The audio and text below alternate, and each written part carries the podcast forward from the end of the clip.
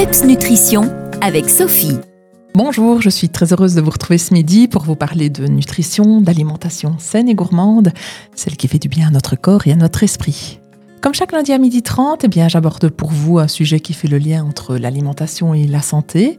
Et aujourd'hui, je vais vous parler de la cannelle. Vous savez, cette épice aux propriétés réchauffantes que l'on apprécie tout particulièrement en hiver.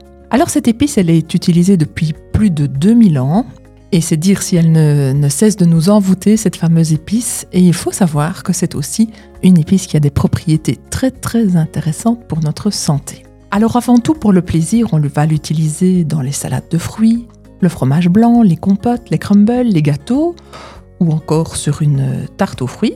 La cannelle, elle peut déployer tous ses atouts gastronomiques dans de nombreuses préparations culinaires. Elle peut également agrémenter de manière plutôt originale certains plats salés et je pense tout particulièrement à des tagines par exemple. Alors pour la santé, ces atouts eh bien, sont liés à sa richesse en polyphénol. Elle a donc des propriétés antioxydantes, anti-inflammatoires très importantes, même si on la consomme évidemment en petite quantité.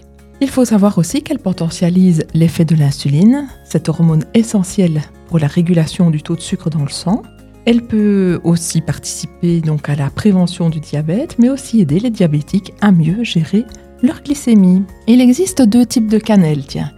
Il y a tout d'abord la cannelle de Ceylan, qui est une écorce fine de couleur plutôt beige orangé, et puis on trouve aussi la cannelle de Chine sous le nom de cassia, qui a une, peau plus épaisse, de couleur foncée et plus brune. Alors d'où vient cette fameuse cannelle? Eh bien, elle est issue donc d'un arbre qui s'appelle le cannelier, euh, et lors de sa production, eh bien, l'écorce de l'arbre est incisée et enlevée. Au fur et à mesure que les bandes d'écorce sèchent, elle s'enroule sur elle-même, formant ainsi les fameux bâtons de cannelle. Alors pour une alimentation durable, évidemment, je ne vous cacherai pas qu'il faut préférer la cannelle issue d'une agriculture biologique. Voilà, la semaine prochaine, vous partagerez donc une recette originale de triangles sablés à la cannelle qui vous permettront de profiter pleinement de ces atouts santé. D'ici là, portez-vous bien et surtout, gardez le PEPS. Les meilleurs conseils et recettes nutrition de Sophie, c'est PEPS Nutrition. Retrouvez-la sur Facebook.